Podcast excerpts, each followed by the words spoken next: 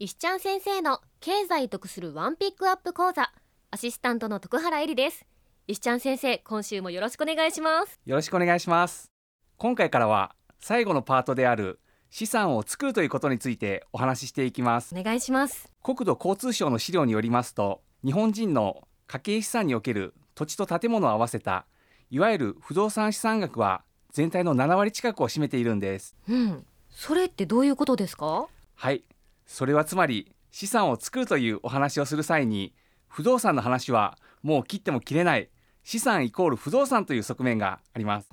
なるほどそこで今日はゲストをお迎えしてお話を進めていこうと思います。はいわかりましたそれでは関東の方でラジオやナレーションそしてライターとしてもご活躍中の八木志保さんですこんばんはこんばんは。八木さんは若いうちから不動産投資をされていまして、弊社ワーザイコーポレーションといいお付き合いをさせていただいております。うん、今、若い方も含めて不動産投資がちょっとしたブームで非常に注目が高まっています。あ、そうなんですね実は私の両親も不動産経営してるんですよ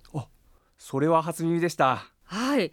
で、八木さんはそもそもどういったきっかけで不動産投資を始められたんですか？私は東京で IT 企業で人事営業をしていたことがあるんですけどその時にお世話になった上司が不動産投資の会社に入っていて、まあ、そこで紹介されたという形ですなるほど。じゃあその紹介された先が石ちゃん先生の会社なんですね。はいなるほど。それってやっぱり将来のために始められたんですか？そうですねそれもありますしあの当時こう資産とか不動産投資とかすごく興味があったので始めました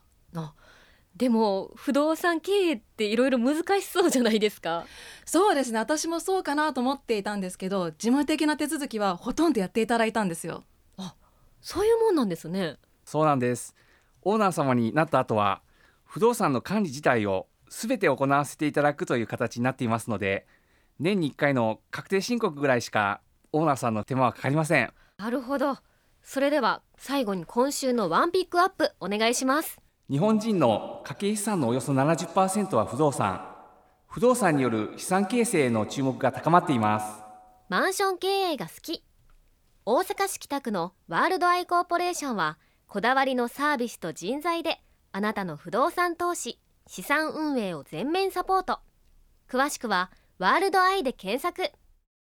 さあ八木さん来週もお付き合いよろしくお願いしますよろしくお願いします石ちゃん先生の経済得するワンピックアップ講座それではまた来週